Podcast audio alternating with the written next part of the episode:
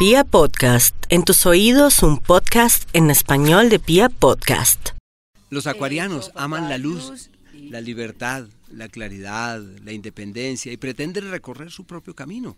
El apelativo de los astrólogos para los acuarios es los extraterrestres del zodíaco, porque ellos tienen otra forma de pensar, otra manera de vivir. Es normal que digan, ¿será que yo sí soy de esta familia? Yo siento que no soy de este barrio, de este país, de esta ciudad. Bueno, eso es lo propio.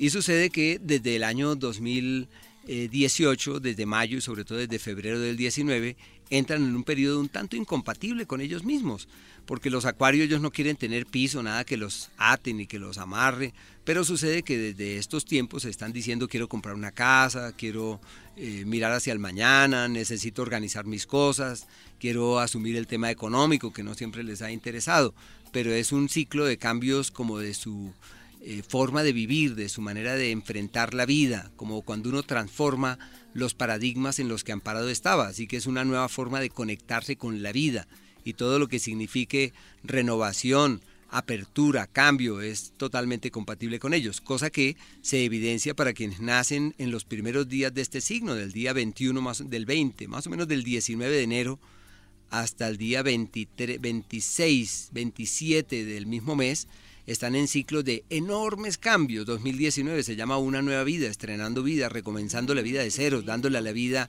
una nueva lectura. Júpiter, eh, sinónimo de nuevos amigos, de nuevos aliados, de benefactores, de beneficios, de aliados, de soluciones que llegan, sobre todo en el plano financiero. Una época donde pueden mirar hacia el mañana en lo económico, las acciones, las decisiones, las iniciativas en todo lo que atañe al dinero simplemente funcionan. Es una época próspera y de expansión.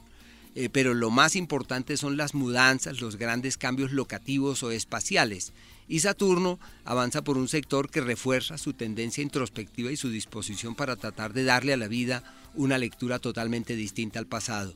Sus meses, el mejor ciclo del año es al término, o sea, desde el primero de octubre hasta finalizando el mes de noviembre es el periodo más próspero del año. Todo lo que hagan les irá perfectamente bien. Mercurio va a estar retrógrado en el eje del éxito sinónimo de quienes tienen todas las energías de su lado. Una época maravillosa. Su mes crítico es al inicio del año, por eso los acuarios generalmente inician el año con pie izquierdo.